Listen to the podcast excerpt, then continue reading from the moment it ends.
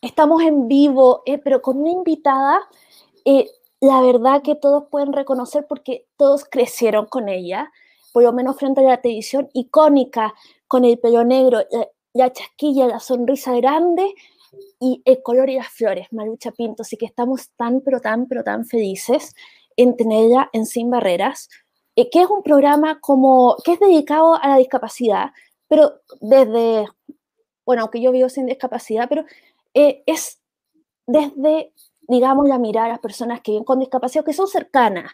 Y para nosotros ha sido importante, precisamente en este tiempo, que partimos hablando con gente que está dedicada a hacer, eh, por ejemplo, la, Lazarillo, gente que trabajaba en este mundo, a hablar con los candidatos vinculados al mundo de la discapacidad.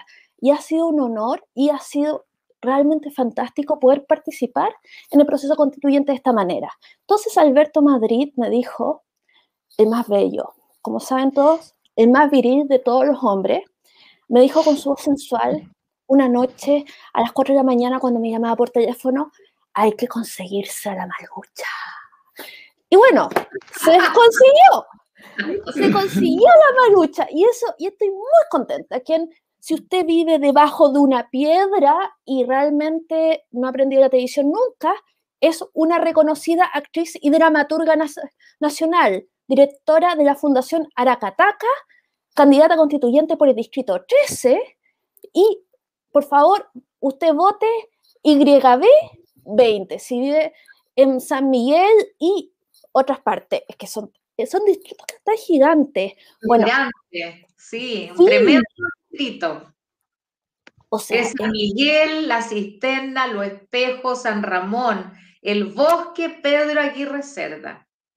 Sí, realmente la gente de todos esos lados tiene que votar por la, tiene que votar porque tú tienes que estar en la Constitución, sería tan fantástico verte ahí. Alberto, eh, quien es comediante, eh, cuéntanos un poquito, empezamos por esto. Yo sé que tienes, te mueres de ganas de hacerle preguntas a, ella y además de que ustedes estuvieron juntos en La Serena hace 25 años eh, haciendo los igual, ¿te acordáis? Así es. Un agrado.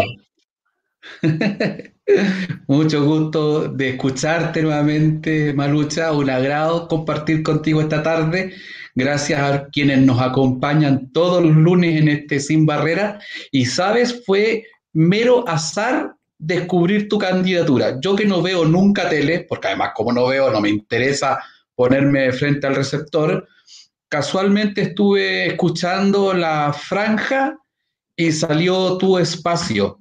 Y dije, mira qué interesante que primera vez que escuchaba a un constituyente o candidato constituyente que hablara de discapacidad. Y le llamé efectivamente, como bien dice a Beatriz, diciéndole, tenemos que invitarla. Así que bienvenida, gracias por aceptar la invitación. Eli, muchas gracias. Estoy muy contenta de estar aquí conversando contigo y con Beatriz. Me alegro. Además, me alegro mucho que exista este programa. Es muy importante. Bueno, nos ponemos a tu disposición inclusive cuando termine esta vorágine de los constituyentes para que hablemos de tu fundación y todo ese tipo de cosas que tú haces como activista del mundo de la discapacidad. Pero para ponerlo un poco serio, yo generalmente he fustigado con una crítica ácida eh, a lo que es la institucionalidad que tenemos en Chile en temas de discapacidad porque no ha sido capaz de dar el ancho para resolver las necesidades del mundo de la discapacidad en aquellas cuestiones esenciales como son un acceso con equidad a la educación, a la salud, a la vivienda digna, etcétera, ¿no? Probablemente eso lo han vivido todos los chilenos, desafortunadamente, porque esto de que la alegría ya viene nunca llegó, pero en fin, parte de la historia. Hay, algunos que ahora se flagelan y rompen vestidura, pero en fin. Pero en el caso de las personas con discapacidad, la situación es bastante más compleja por la precariedad en la que vivimos. La ENDIS 2 dice que el 90% de las personas con discapacidad en Chile venimos de los sectores más vulnerables. Eh, cuando tú seas constituyente, ¿qué te gustaría proponer en términos de cambios a la institucionalidad que tenemos para el mundo de la discapacidad?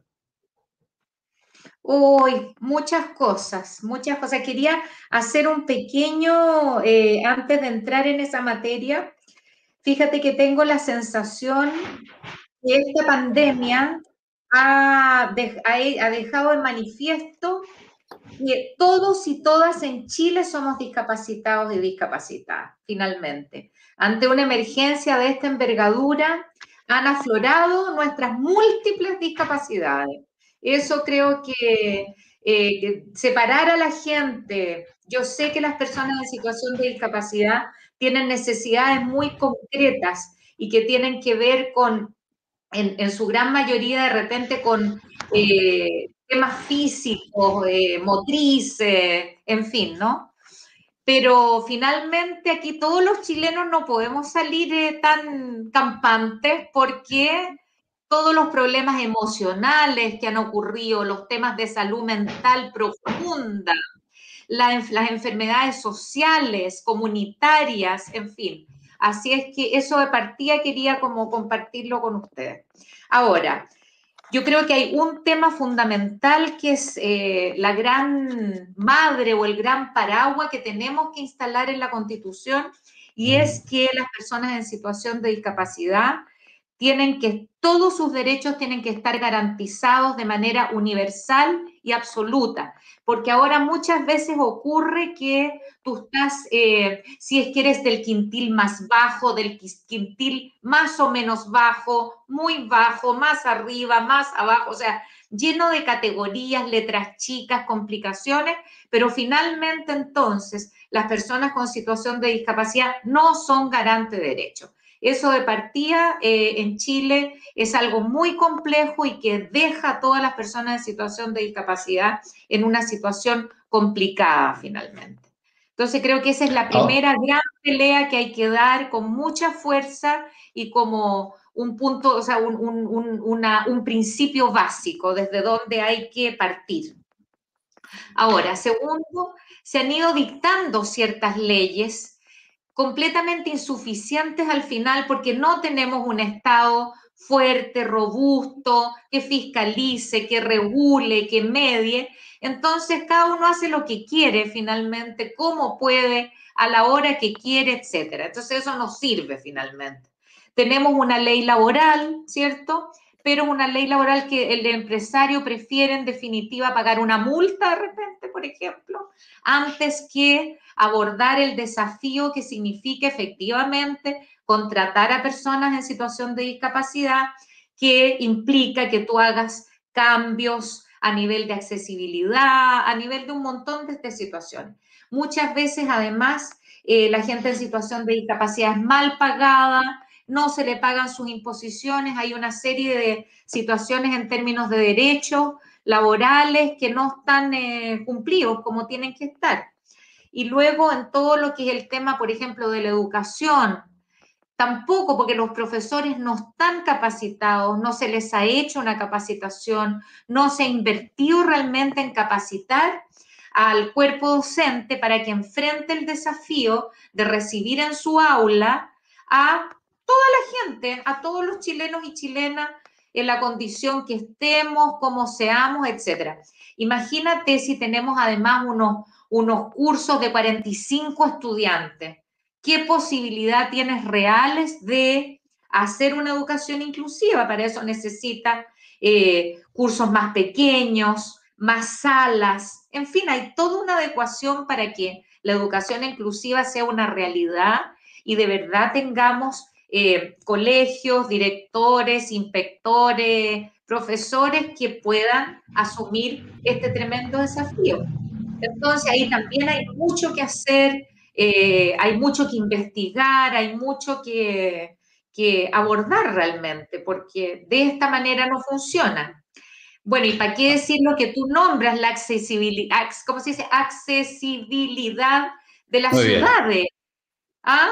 O sea, imagínate que vino un, em, em, eh, autoridad máxima de Ecuador que venía en mm. silla de ruedas y no pudo entrar al Congreso por la puerta principal. Tenía que entrar por el lado. imagínate si ni siquiera el Congreso está preparado para las distintas eh, discapacidades que tenemos en Chile? ¿Qué va a estar preparada una ciudad? Porque esto significa políticas públicas, significa recursos, significa fiscalizar, significa mediar, significa regular. Entonces, mm. en un país en el cual la propiedad privada está por sobre todo derecho, por sobre toda otra, eh, eh, todo espacio, digamos, de la vida, es muy complicado que ocurra. Y sin duda para Chile, y sin, perdona, y sin duda para Chile fue un bochorno tremendo que el presidente del Ecuador no haya podido entrar al cambio de mando y lo hayan tenido que hacer entrar por la puerta trasera del, del Congreso. Dos pequeñas consideraciones antes de darle la palabra a mi querida Beatriz. Eh, tienes muchísima razón en, en, en, primero en que debe garantizar la Constitución eh, una serie de cuestiones esenciales para las personas con discapacidad, pero eso tiene que quedar escrito, porque en este país lo que no está escrito no existe, entonces tiene que haber en la Constitución declarado que en Chile vivimos personas con discapacidad y que requerimos ciertos apoyos extraordinarios que son imprescindibles para nuestra vida. Eso como primera cosa y creo que tienes razón. Y el segundo elemento de lo que tú eh, planteabas, que a mí me parece que es necesario de relevar, es el cómo construimos una sociedad que valore la diferencia, especialmente en el mundo de la educación, en donde hoy día efectivamente el profesorado que se está formando no tiene asignaturas que aborden la formación de las personas con discapacidad. Yo creo que esas dos cosas son fundamentales y claramente tienen que estar garantizadas para que los chicos con discapacidad puedan tener un itinerario formativo que les posibilite tener éxito posteriormente en la educación superior. Dale, vea, perdón. No, yo estaba eh, pensando en algo que, bueno, uno no tiene una discapacidad, digamos, como en el aire, y, y no se define solo por eso, uno es hombre, mujer, transgénero, no binario, lo que sea. Pero si uno tiene un útero, digamos, ahora está, digamos, es que algo que me llamó la atención y que me dio una rabia horrenda, es que no te venden las pastillas anticonceptivas en línea. Tienes que, que, entregar un, tienes que dar una receta médica. ¿Dónde te vas a conseguir la receta médica en medio de una pandemia? Se supone que uno no debería ni estar yendo al hospital ni al médico, debería guardarse en la casa. Entonces, e, esa cuestión es como, bueno, yo por último, eh, eh, eh, uno puede verlas, pero es que no se puede mover. Digamos, hay gente que quizá está, que ese es un obstáculo que, que realmente impide acceder a salud sexual y reproductiva, cuidarse. Y esa cuestión eh, digamos, es un obstáculo para todas las mujeres que quieran comprar porque ya no se puede simplemente seguir a la calle y muchas son despistadas y se dan cuenta que no tienen pastillas hasta que, que, no tienen y que las necesitan. Entonces, ¿qué pasa? ¿Qué, qué pasa con, con, la que no se puede mover? ¿Y qué pasa con la que o quien necesite, no sé, tenga alguna dolencia que no sea COVID eh, y que tiene que comprar un remedio? y no se puede porque la receta no la encuentra. Eh, como que, o sea, uno puede morirse de cualquier cosa mientras no sea de la susodicha enfermedad. Y eso, digamos, deberían estar, tal vez exceso de regulación, digamos, pedir una receta para una para píldora anticonceptiva, digamos, no son una enfermedad, son evitar querer, querer evitar quedar embarazada. Entonces, me preocupa el acceso de todos y especialmente quienes tienen menos movilidad a la salud, a los remedios ahora. ¿En qué están pensando? Eh, digamos, eh, en, qué están pensando ahora que estamos empobrecidos, encerrados?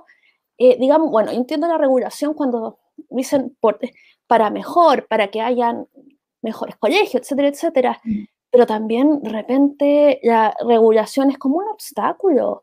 Y eso a mí me preocupa. Bueno, estoy por la regulación inteligente digamos, eh, yo estoy 100%, pero me preocupa cuando implica un obstáculo para la salud de las personas.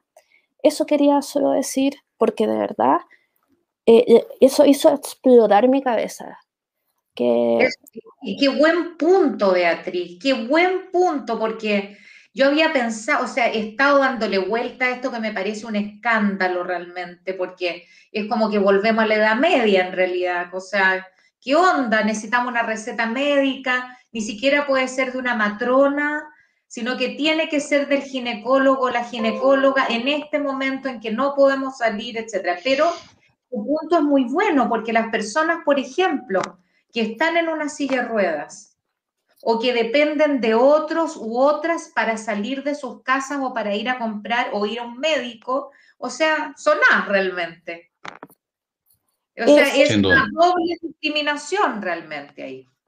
Sin duda, sin duda. Y es mucho que tú, fíjate que quiero como para lo que pasa es que hay que hablar de esto y eso no, eso hay que de algún modo, al garantizar los derechos de las personas en situación de discapacidad, necesitamos que se hable del tema, se hable en los colegios, se hable en las universidades, se hable a través de la televisión, no como algo aislado, sino que como parte del escenario y parte del, del territorio nacional. Me refiero a qué? Por ejemplo, tú tocas el tema de la sexualidad. Pareciera ser que las personas en situación de discapacidad no tienen sexualidad. ¿Ah? Es como un desconocimiento total del ser humano que está ahí. ¿Te fijas? Entonces, desde que hablan, por ejemplo, que la gente con síndrome de Down son unos angelitos, son unos niños, ¿me entiendes?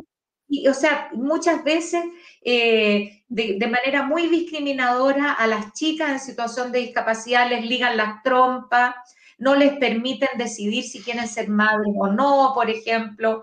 O sea, todo el tema de la sexualidad es un tema súper importante que no se aborda, que no se educa. O sea, hay tantos temas que hay que poner en el escenario no privado familiar, sino que en el escenario social, colectivo, eh, yo creo que es muy importante. Efectivamente, y eso lo ve reflejado en las conductas sociales. Yo en mi stand-up cuento dos anécdotas que son reales como la vida misma y son brutales. Eh, una amiga usuaria de silla de ruedas va al ginecólogo, la mira y le dice, oiga, y supongo que usted va al médico al lado, al kinesiólogo. Y como mi amiga tiene un desparpajo brutal, le dice, pues no, yo vengo a que me veas el chocho como se lo ves a todas. Sea, ese médico jamás pensó que, iba a atender a una mujer en silla de ruedas. U otra, y de verdad es real como la vida misma, que cuando quedó embarazada, fue al médico, al ginecólogo, y como es su de silla de ruedas, le preguntó, oiga, ¿y usted cómo quedó embarazada? Y esta pensó, bueno, este pobre angelito de Dios seguramente no fue a la clase de anatomía el día que le tocaba, mm, que se explicó cómo se quedaba embarazada la gente. O sea, eso te evidencia que falta educar porque tú a un médico le presupones un capital cultural más o menos importante, pero ni eso. Pero volviendo a las cosas que tenemos que mejorar, eh, eh, eh, Malucha. Hoy escuchaba a la directora de Ronda entregando algunos datos de la implementación de la ley de inclusión laboral y decía cosas bien brutales.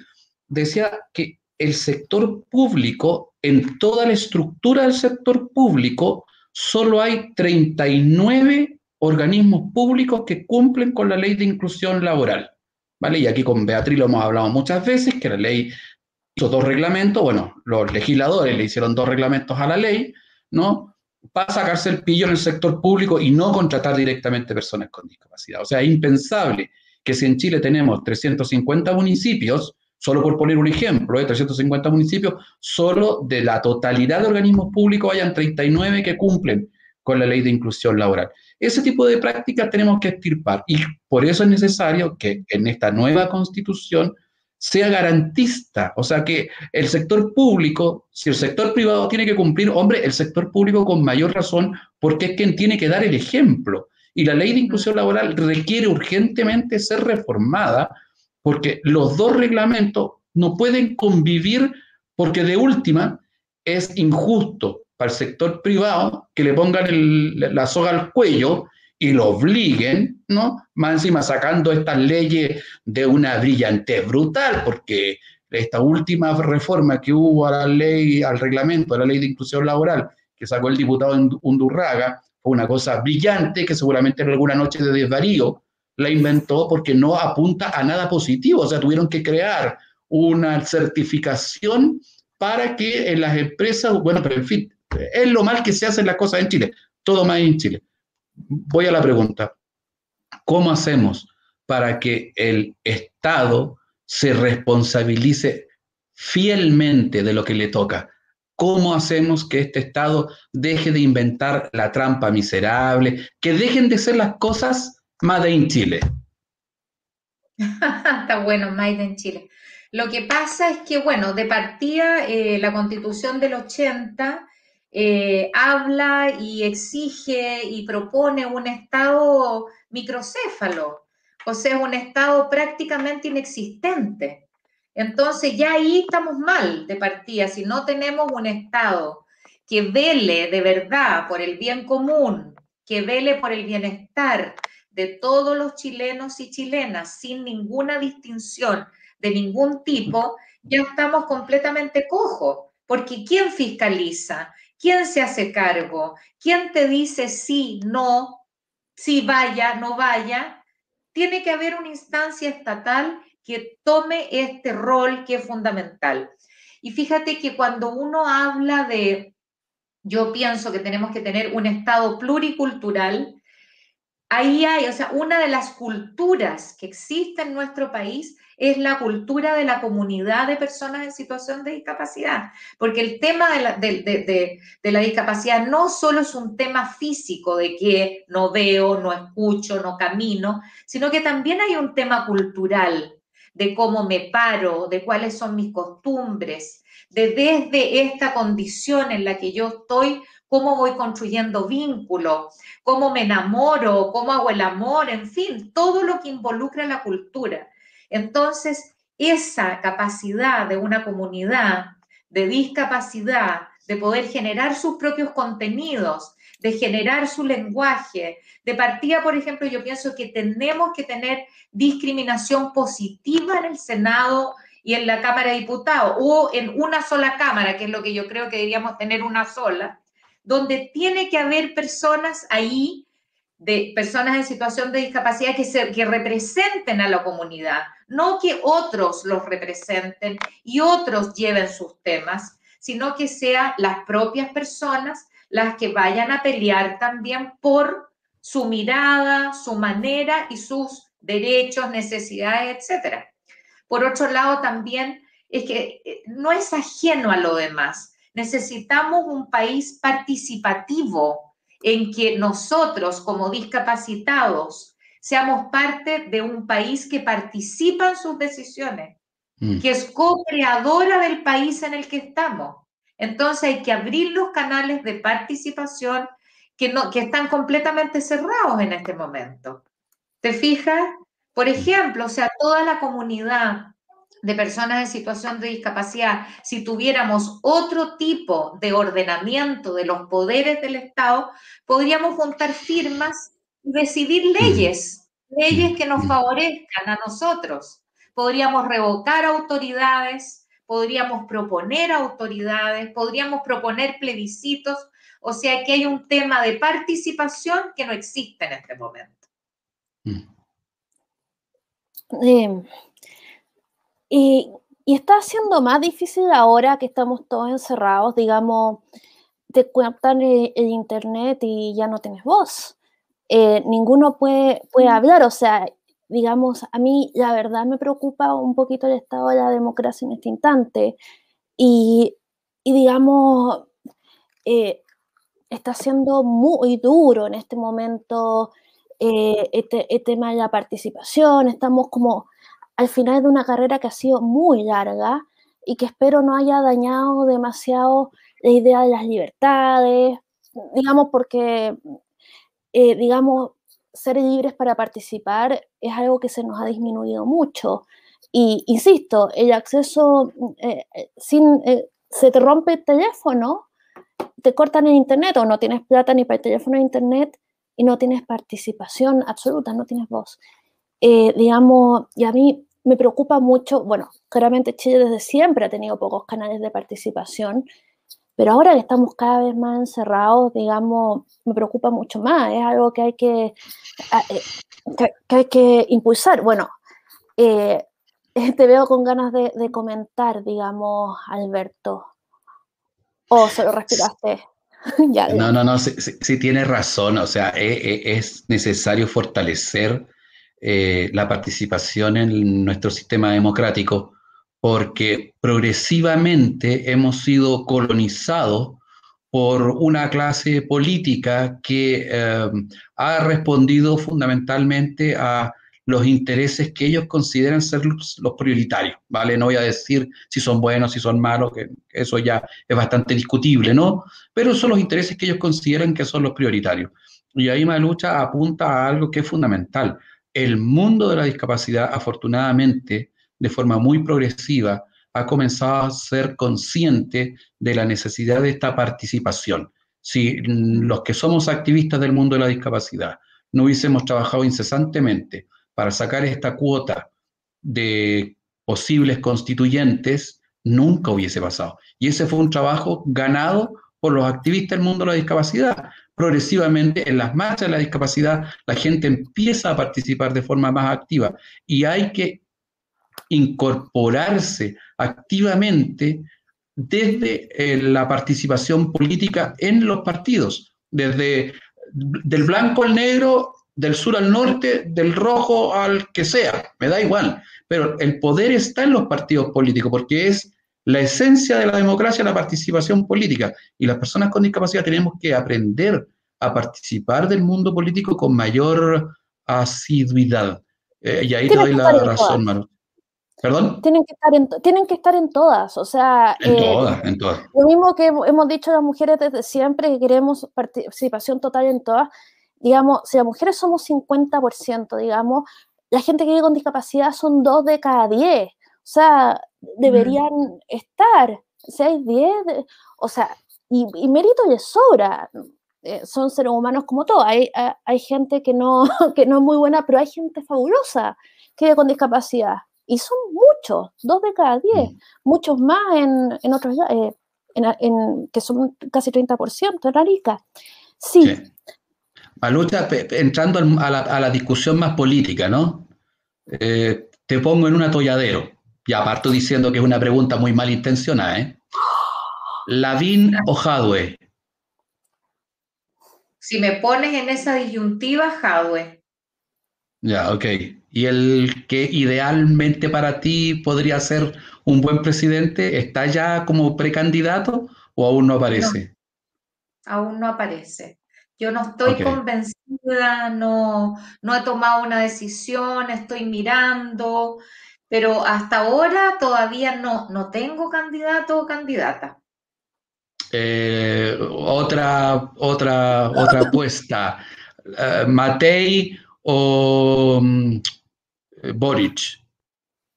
Boric. Ok, vale. Y, en, tu, y en tu distrito, eh, ¿cómo, cómo, se ve la competencia? ¿En cuál distrito estás? ¿Por qué pacto vas? ¿Cuántos candidatos hay? Yo voy por el distrito 13, voy por la lista de la prueba, hay muchos candidatos, hay 59 candidatos y candidatas, son cuatro cupos para el Distrito 13. Em, las fuerzas progresistas van muy repartidas en muchas listas. Eh, por lo tanto, yo por lo menos estoy llamando con mucha fuerza a la gente a votar en el sentido que en las comunas del rechazo, que son las comunas que no querían cambio constitucional, que no querían cambios para este país, ahí va el 90% de los vecinos y vecinas a votar. En las comunas que votaron a prueba, va solamente entre el 30 y el 50%. Por lo tanto, yo invito a esas comunas Invito a todas las personas en situación de discapacidad a salir ese día, que parece que va a ser el 13 y el 14 de mayo, a votar.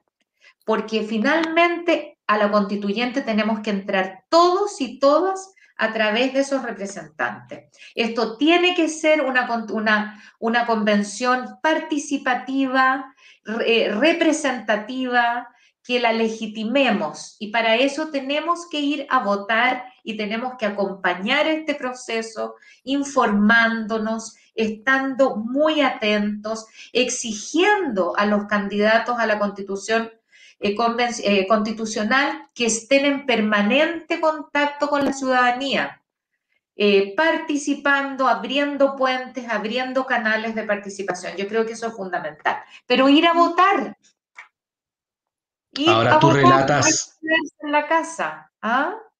Tú relatas muy bien la forma de votar de distintos sectores, pero también hay que decir la otra parte de la historia. Fue un fracaso de la izquierda el ser incapaces de ceder cuotas de poder para ir en una lista. O sea, en una, hay distritos en la que la izquierda va en siete, ocho, nueve listas. O sea, solamente por una cuestión probabilística, solo se pusieron la soga al cuello.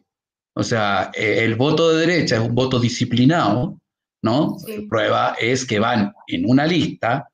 El voto de la izquierda es probablemente menos disciplinado, ¿no? O sea, evidencia de eso es que hay muchísimas listas. Y ahí creo que es importante que también los partidos hagan una autocrítica, porque lo que se consiguió desde las bases sociales para empezar un camino nuevo, que todos esperamos que sea exitoso, que nos vaya bien, que no va a ser esto Chilezuela, somos muy distintos, porque se ironiza con ese tipo de cosas, triste y desafortunadamente, porque yo creo que cualquier chileno bien nacido lo que espera, independiente de donde esté políticamente, es que nos vaya bien como país. Eh, lo que se espera es que este tránsito hacia una nueva democracia nos interprete a todos, ¿no? Y todos estemos representados, pero los partidos tienen que hacer una autocrítica en el sentido de terminar con estas prácticas majaderas, ¿no? En donde confunden a la población, en donde venden humo, en donde no, no, entregan o no entienden ni saben leer lo que la población está pidiendo. Hoy, sin ir más lejos, en la Cámara de Diputados escuchaba el debate, el, el, diputado Alessandri decía una verdad como una catedral. Oiga, mire ustedes, están tratando de arreglar esta cuestión para que los alcaldes vuelvan a trabajar cinco días. Si el alcalde ya no está en ejercicio, hombre, deje que el administrador municipal o que tenga el cargo subrogante lo haga durante estos cinco días. No va a cambiar en nada. Pero ahí están con la trampa, ahí están con la movida para los amigos. Entonces, este nuevo escenario tiene que posibilitar que el país que controlamos entre todas y todos dé respuesta y sepa leer lo que la gente quiere. La gente quiere que a Chile le vaya bien, sea Piñera, sea la presidenta Bachelet, sea Pepito Grillo el que venga, el que sea, todos queremos que a Chile le vaya bien. Y por eso es súper importante que los constituyentes trabajen de cara a la gente. Em, pues parezco político hoy día, perdón. No me he fumado nada, ¿eh? que conste que no me he fumado nada. Ha dicho gente 13 veces. O sea, faltan unas cinco más para lanzar la candidatura. Bueno, en fin. Bueno, Malucha, eh, ¿qué, qué, qué, mm, qué propuestas o, qué es lo que la gente te plantea en tu, en tu contacto cotidiano con, tu distrito? Eh, bueno, cosas bien yo creo que son generales a todo el país. Educación, la gente quiere no más educación para pobres y ricos, una sola educación de calidad, profunda, donde esté incorporada justamente la inclusión, donde sea una educación inclusiva, no sexista, con establecimientos decentes, dignos, donde los niños estén rodeados de belleza, donde exista educación artística, pero sobre todo una sola educación. Si tú quieres, por ahí te volviste loca, loco y quieres alguna educación muy sofisticada y quieres pagarla, ok, pero que haya una educación universal para todos y todas. Eso es un clamor, un anhelo de toda la gente con la que he conversado. Luego el tema de la salud, que es lo mismo, tenemos aquí hospitales para pobres, hospitales para ricos, eso no puede seguir. Y esto no es un tema de Chilezuela, como dices tú. Si uno piensa en los países europeos, esto no existe. Hay una sola salud donde va el diputado, donde va el presidente, donde va el señor obrero, donde van todos a atenderse. Por lo tanto, son estupendos hospitales donde está todo al alcance de la ciudadanía. Y eso es fundamental y eso es también lo que quiere la gente. No más morirse esperando una operación, no más años para que te atiendan en un consultorio. O sea, yo creo que eso es fundamental y la gente también lo pide y lo exige. Y de hecho, los chicos que saltaron ese torniquete también lo saltaron por sus abuelas y abuelos que se han muerto esperando que los atiendan en los centros de salud. Luego vivienda, pero no solo vivienda, porque la vivienda es más que la casa. La casa son cuatro palos y un techo. Vivienda es mucho más que eso. Es el espacio donde tú te vas a desarrollar, donde vas a poder establecer vínculos, donde tienes que tener espacios de intimidad y espacios colectivos, donde puedes circular. Por lo tanto, estas viviendas de 25 metros cuadrados, de 60 metros cuadrados, no son viviendas dignas en definitiva. Entonces necesitamos viviendas dignas en barrios dignos, además. Eso también es un clamor sentido en mi distrito. Barrios donde existan servicios básicos para todos, donde haya micros, donde hayan espacios verdes, donde los niños tengan donde salir a jugar, donde tengamos espacios culturales que sean asequibles y ahí el tema de las personas en situación de discapacidad es muy importante, porque hay mucha gente en el Distrito 3 en situación de discapacidad que te lo digo, están podridos en sus casas.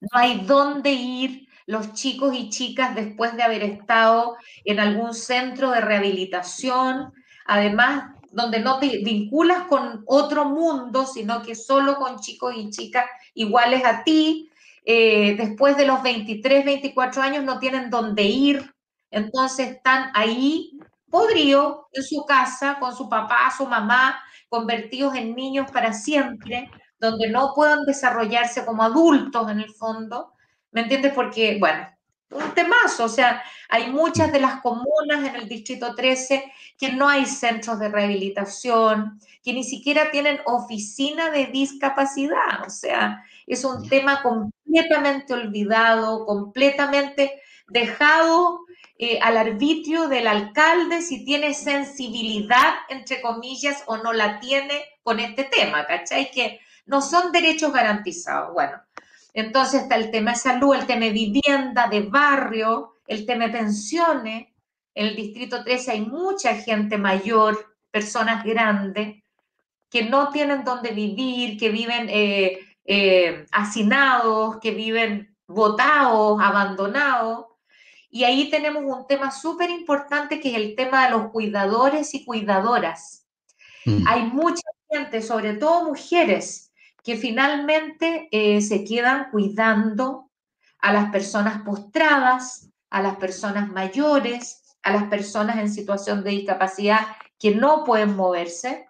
Y esas personas están totalmente precarizadas, no tienen pensiones, no tienen sueldos. Es como que fuera la obligación de las mujeres, porque son el 99% mujeres, que les toca nomás, pues, cuidar al más frágil, eh, mm. de la casa, pero no tienen nada que las, que no tienen derecho finalmente. Entonces, mm. ahí hay un tema que todo esto tiene que ver mucho con el distrito, con el distrito 13. Y te diría que, por supuesto, el tema cultural. O sea, eh, completamente olvidado ese tema, no tiene ningún peso, eh, no tiene presencia, no hay presupuestos, en fin. Así que mucho que hacer. Tremenda, tremenda, tremenda, porque estamos tomando un porcentaje de la población inmenso, o sea, inmenso, y que es mm. absolutamente visible. Estaba acordando una amiga que se quedó ciega de adulta y me decía, antes de quedarme ciega, yo no recuerdo haber visto nunca a otro ciego, y ahora los veo. Y, y, es, eh, y de verdad están ahí, son mucha gente, pero, eh, pero los que no, estamos en la situación, no los vemos.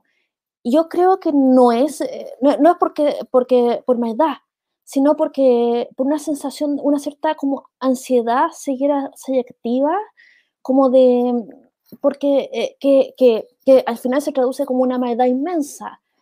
Eh, eh, que, porque hace mucho daño el capacitismo, estoy mencionándolo, pero yo creo que es una sensación de, de que nos dan, no, nos intimidan, pensamos que tienen que ser muy miserables y nos dan miedo mirarlos, cuando en realidad estadísticamente no son más infelices o felices que la población que vive sin discapacidad. Pero yo creo que ese mito, ese, ese miedo, esa ansiedad hace que, que sean más invisibles que si fueran transparentes, que se les pasara la luz de un lado a otro como si fueran el hombre efectivamente invisible. Y es mucha gente, y es mucha gente. ¿Qué, ¿Qué, es esto? Las mujeres... Es un tema cultural, pues, Beatriz. Si tú piensas que, a ver, eh, por decirte cualquier cosa, ¿dónde están en la televisión? ¿Dónde está el animador que es ciego o el conductor de noticias que es sordo? O sea, ahora por lo menos hay quien traduce al lenguaje de señas, sería todo, pero lo que te quiero decir es que este es un tema cultural. Tendríamos que tener cine, tendríamos que tener teatro, tendríamos que tener museos que generaran contenidos en relación a este universo riquísimo. O sea, yo te digo que, y yo soy una banderada de este tema porque cuando nació Tomás, mi hijo que tiene parálisis cerebral, eh, a mí me transformó la vida en un sentido muy positivo. Gracias a la presencia del Tomás con sus habilidades, no quiero decir su discapacidad, sino que con sus habilidades singulares propias de su condición, yo me pude desarrollar habilidades que no tenía, que tienen que ver con lenguaje corporal, tiene que ver con desarrollo emocional, tiene que ver con sentido de trascendencia. Y eso no solo me ocurrió a mí, le ocurrió a mi pequeña comunidad familiar y también a mi comunidad, amigos, amigas. Tomás ha sido una fuente de inspiración en nuestra creación como artistas, en, los compositores, música, en fin. Entonces yo estoy convencida que eh, el vínculo con personas distintas que tienen habilidades distintas es una riqueza enorme para la construcción de un país, para la construcción de una comunidad. Lo único que hacemos es enriquecernos en adquirir nuevas miradas, nuevas maneras. Entonces, por eso creo que también es un problema, o sea, es un tema más que problema cultural. Eso es mm. fundamental. Esto es un cambio profundo cultural. Fíjate que cuando nació el Tommy, la gente escondía en general a sus hijos en situación de discapacidad. Era algo vergonzante.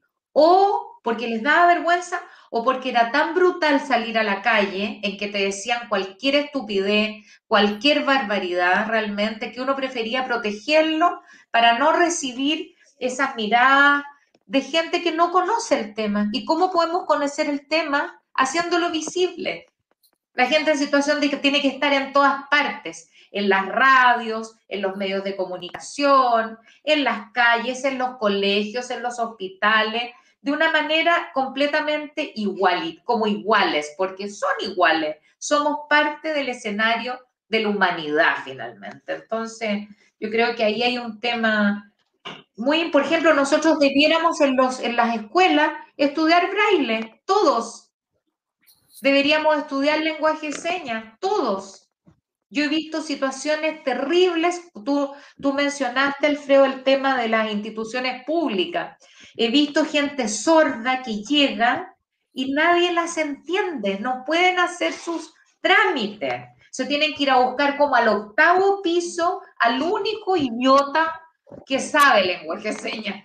Se, mm. encontrar, ir al ascensor. Mientras tanto, esa persona sorda está sufriendo una situación de discriminación terrible.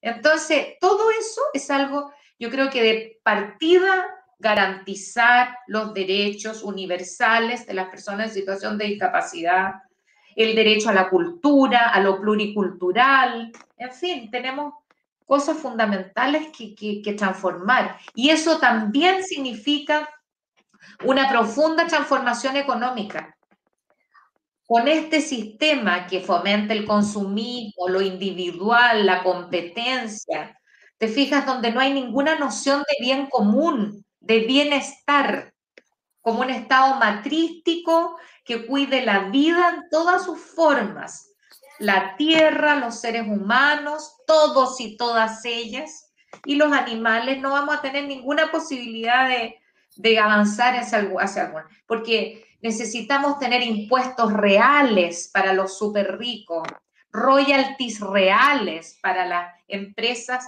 mineras que llegan a comerse todo lo que tenemos en Chile. Con eso tendríamos recursos para garantizar derechos. Ahora, como tú bien dices, perdona, Bea, ahora como tú bien dices, es fundamental el cambio cultural. Sea, aquí todos, derechas izquierdas, rubios y negros, ciegos y no ciegos, tenemos que intencionar un cambio cultural. Es brutal ver cómo en el mundo de la cultura que tú conoces perfectamente, el mundo de la discapacidad está ausente. Cuando yo, Alberto, me paro a hacer mi stand-up comedy y me río del mundo de la discapacidad, porque yo en mi stand-up me río del mundo de la discapacidad, aparte diciendo que yo soy ciego, a mí mucha gente después me ha preguntado cuando me bajo al escenario, oiga, ¿pero es verdad que usted es ciego? Oiga, pero ¿cómo, ¿cómo no voy a ser ciego? O sea, ¿cree usted que yo voy a estar disparando como disparo sin ser ciego? Y me dicen, bueno, es que nunca habíamos visto a alguien ciego en un escenario. Bueno, aquí hay uno. Eso evidencia que las personas con discapacidad, desafortunadamente en Chile, no tienen la posibilidad de acceder a los bienes culturales, de crear bienes culturales, de participar de la cultura en toda su dimensión, ¿no? Y eso requiere de un cambio cultural profundo. Como tú decías, de los barrios. Yo viví muchos años en Madrid, en el barrio más castizo, más guapo y de más fiesta que hay en Madrid, que es el barrio de Lavapié. Enfrente de mí vivía Joaquín Sabina. En la esquina de donde yo vivía, vivía eh, Joaquín Cortés. En el teatro que estaba a una calle de mi casa actuaba Rafael y Rafael comía en el mismo restaurante en el que yo me estaba tomando una caña. Esa es una ciudad plural, que conviven artistas, convivían inmigrantes, convivían el señor de la frutería, no lo que tenemos acá en Chile. Y eso requiere de un cambio cultural. No es posible en una de las comunas que tú estás tratando de representar, como el bosque, hayan nichos de pobreza como hay. O sea, es inaceptable. O sea, no es posible, llevando a la caricatura, que efectivamente eso de Plaza Italia para arriba y Plaza Italia para abajo sea verdad. Es brutal. Es absolutamente brutal. Eh, y, con esto termino. Siempre pongo de ejemplo el Transantiago. Oiga, mire, usted el Transantiago es una vergüenza. Y todos nos venden que, que no, que está construido con criterios europeos. Oiga, sí, pero con los criterios europeos de este. No con los criterios europeos de Madrid, de Roma, de París, de Berlín. O sea, perdón, no. Porque cuando se construyen las cosas en Chile, yo insisto, siempre Madrid en Chile con esta mentalidad chata, de la trampa, de dónde gano más. O sea, necesitamos culturalmente avanzar para construir una sociedad inclusiva. Y que la sociedad inclusiva no es la bandera ni de unos ni de otros, es responsabilidad de todos. Y eso tenemos que entenderlo, es responsabilidad de todos, de cómo lo hago yo, de cómo me recibes tú, etcétera. Eh, realmente ha sido un encanto tenerte y no estamos, yo quería, no quería irme sin hablar algo que, que tú dijiste, el tema de, de, que los, bueno, de los sordos. Tuvimos a Vianey Sierra Alta la otra vez que, que va por Antofagasta, eh, candidata constituyente, la primera persona ciega, Distrito 3, personas ciegas en sacar un título de abogada, y, cree, y creó el Centro de la Mujer Ciega, que es un centro del CERNAM, porque resultaba que las mujeres ciegas que sufrían violencia... ah, sorry, sorry, sorry, sorry. Eh, ya, acto, acto fallido, no sé.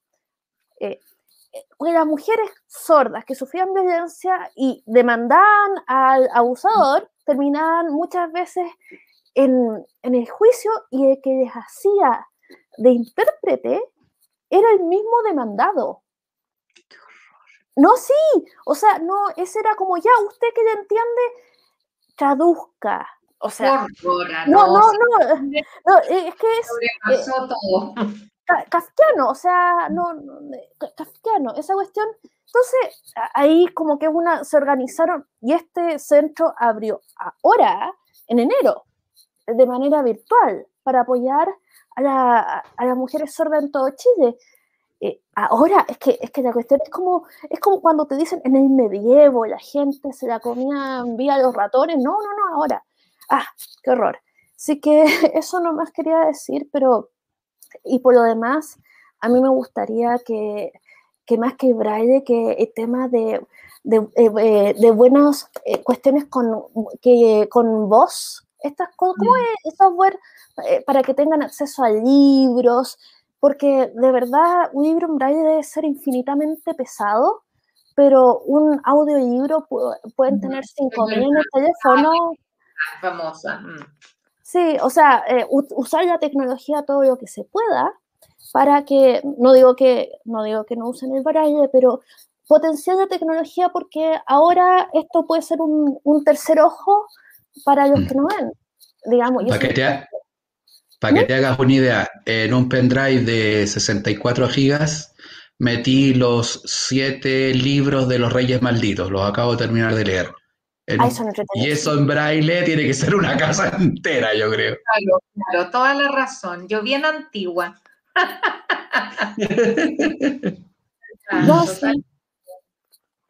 Pero hay que habilitar todo lo que haya que habilitar. Fíjate que eh, en Berlín, por ejemplo, hay verdaderas ciudades dentro de la ciudad, adaptadas para que las personas en situación de discapacidad todas puedan vivir tranquilamente con todo, o sea, con todo lo que requieren para ser independientes de sus padres o de sus cuidadoras, en el fondo, cuidadores, para que puedan casarse, tener hijos, en fin, todo. Lo que pasa es que, ¿sabéis qué? Yo creo que hay un principio básico que no se entiende. Es como al revés, ¿no? Que uno dice, ay, hay que ayudar a la gente discapacitada. Yo creo que es, la mirada es al revés. Yo creo que necesitamos habilitar todo para ser beneficiados por las personas en situación de discapacidad. Y que las cosas son un derecho. O sea, y, con esto termino bien cortito. Eh, eh, la primera vez que visité el Louvre en París, Em, había un sarcófago de real sarcófago sacado de una pirámide y todo el rollo, ¿no? Entonces, el, el, mismo asistente que te acompaña me pasó unos guantes de látex para que yo pudiese tocar el sarcófago. O sea, el francés entiende que al ciego le asiste el derecho de poder disfrutar de la belleza del sarcófago al igual que el que ve. O sea, eso es lo que tenemos que cambiar. Por supuesto. ¡Vamos por eso! Fabuloso, fabuloso. Eh, y me da un poco envidia porque yo no pude tocar el sarcófago, pero bueno, me aguanto, me aguanto. Eh, pero lo viste, eh, lo viste. Sí, sí, sí, ya, sí, sí. Uy, qué, wow, qué, qué fantástico. Es un mundo lleno de belleza al que todos tenemos derecho. Porque la verdad, pucha, que, que cambia y, el tema y asunto de la salud mental, que es un iceberg. Eh, un iceberg en Chile es como que hay que destapar. El otro día estaba hablando con Mary Weisbrot que decía que uno de cada cuatro niños sufre maltrato severo. O, eh, severo. O sea, no estoy mencionando los que sufren maltrato liviano, digamos. Uno de cada cuatro. Entonces, y eso es un círculo que se ha ido reproduciendo de sufrimiento, de gente que, no vive las vidas que podría vivir y yo así, siendo así absolutamente de un corazón duro, así lleno de... Eh, es gente con la que uno podría, que, que se hubiera crecido distinto, con un ambiente, eh, uno podría convivir de manera distinta porque estarían bastante menos traumatizadas, bastante menos dolidas, bastante no sé, porque cuando uno lo maltratan de chico, uno lleva esa, esa carga negra muchas veces, otros no, pero muchos sí se identifican con el agresor y, y, esa es una cuestión que es un tema país, porque si estamos hablando uno de cada cuatro severo, esta cuestión es muy grave, en fin.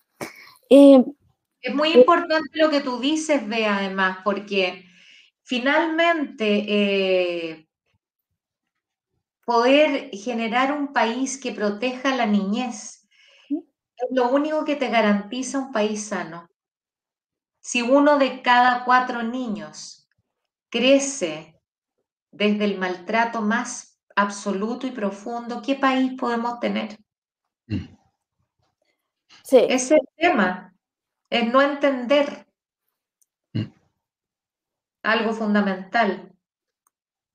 Absolutamente, absolutamente. Y es un tema, bueno, Mario Weisbrot ha estado como haciendo, eh, pegando alaridos sobre eso hace mucho tiempo. Y de verdad, ahora que nos estamos repensando como, como país, y yo invito también a, votar, sea uno del lado donde sea, porque el punto es que el acuerdo que salga tiene que tener, eh, tiene que, que, ser muy representativo y tiene que, para, precisamente para fundar un pacto social que nos permita seguir adelante, prosperar, vivir tranquilos, felices, etcétera, etcétera, que es lo que todos queremos.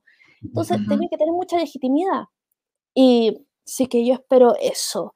Eh, ahora estamos llegando un poquito al final, ha sido fantástico. Así que cada uno de nosotros va a tener la oportunidad de peinar la muñeca, que es decir cualquier cosa que quiera decir, autopromocionarse de manera, de manera indecente, eh, o sea, yo, yo voy a partir yo. Suscríbanse a somos un medio chiquitito que estamos creciendo y tenemos muchas ganas. Eh, sí que, por favor, síganos, que tenemos cosas muy buenas y queremos ser un medio político influyente. Ahora eh, vamos a pasar a Alberto Madrid, que tu Instagram está ya en la pantalla, pero digo igual para que tú sepas. Adelante, Alberto. Bueno, mi peina de muñeca. Eh, creo que es importante hoy día relevar, destacar, subrayar la magnífica labor que el rector Vivaldi de la Universidad de Chile hace en todos los foros en los que asiste cuando plantea la importancia de velar por la salud mental de las chilenas y los chilenos. No soy amigo del doctor Vivaldi, no tengo el placer de conocerlo, pero cada vez que escucho hablar en cualquier foro en este mundo de pandemia, siempre releva la importancia de preocuparse de la salud mental de las chilenas y chilenos. Eso como cosa buena, positiva. Segundo, por favor, cuídense. La situación es dramática. Eh, no sé si ayer vieron en televisión al médico eh, jefe de Um, la Universidad Católica, del Hospital de la Universidad Católica, en la que relataba los dramas humanos que se viven ahí desde el quehacer profesional de los profesionales de la salud y de las personas que están con COVID. La situación es muy dramática. Vamos a llegar en un par de días a los que no va a haber camas críticas y vamos a vivir lo mismo que vimos en la televisión que pasaba en, en Italia, en España, en Francia, donde van a tener que elegir a quién dejan vivir y a quién no. O sea, yo no sé si la gente no ha eh, sopesado lo compleja de la situación que hoy estamos viviendo. Y es mi responsabilidad y es su responsabilidad cuidarnos. Por favor, cuídese. Y lo último, sí, síganme en mi Instagram, lo diré. Alberto Madrid Chile, el más galán de todos los ciegos de este país, está para atenderle ahí. Gracias, Bea, gracias, Alucha el mejor de todos los hombres, el más viril definitivamente. Y por favor, apoyen y no pidan eh, receta para comprar anticonceptivo. O sea, oye, uno quiere que... Abstinencia, abstinencia, hermana, abstinencia. Ah,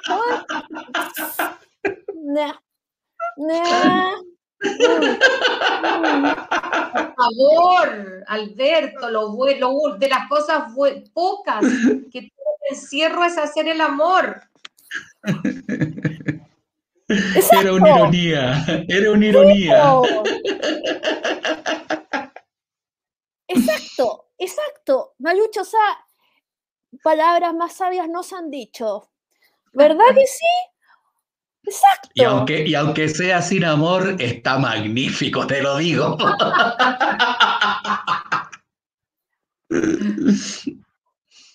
Claro, o sea, al final lo único que vamos a poder hacer es mirar la televisión. Por favor. Que ah, estamos hablando de salud mental, ¿verdad? En fin. Por supuesto. Adelante una lucha. Por favor. Eh, hoy varias cosas. Una es que evidentemente invitar a todos y todas a desarrollar el erotismo.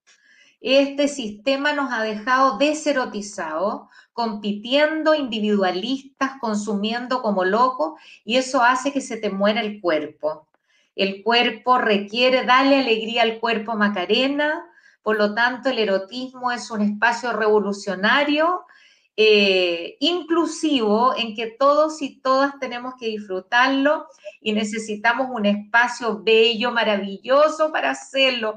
Estoy segura que un país quisiera el amor lindo, rico, y desde todo el cuerpo sería un país hermoso donde podríamos entendernos de otra manera. Eso de partida.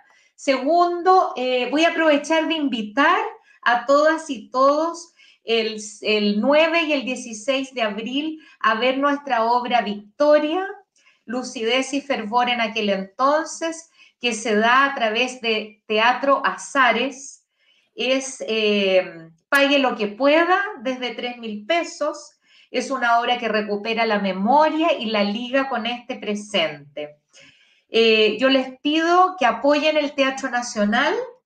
Este espacio ha sido un, espacio muy golpeado, muy complejizado, muy precarizado. Por lo tanto, hay que apoyar el Teatro Nacional, véanla, les va a encantar. Es una obra hecha durante la pandemia y es una obra que mezcla el teatro con la poesía, con lo audiovisual, tiene mucha música y estoy segura que los va a emocionar y conmocionar y además van a estar eh, ayudando a que el teatro siga vivo.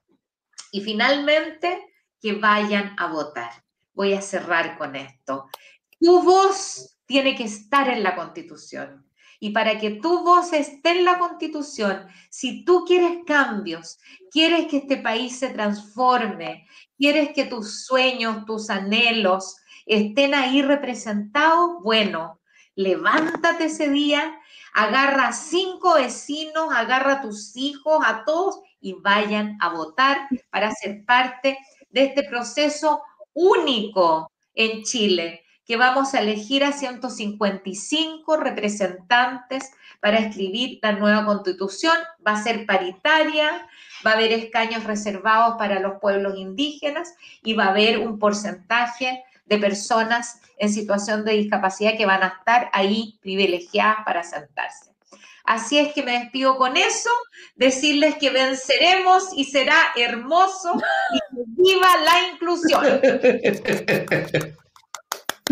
Fantástico, fantástico, muchas gracias, gracias a todos y nos despedimos en esta nota triunfal y maravillosa. Muchas gracias, muchas, muchas gracias, muchas gracias, Alberto.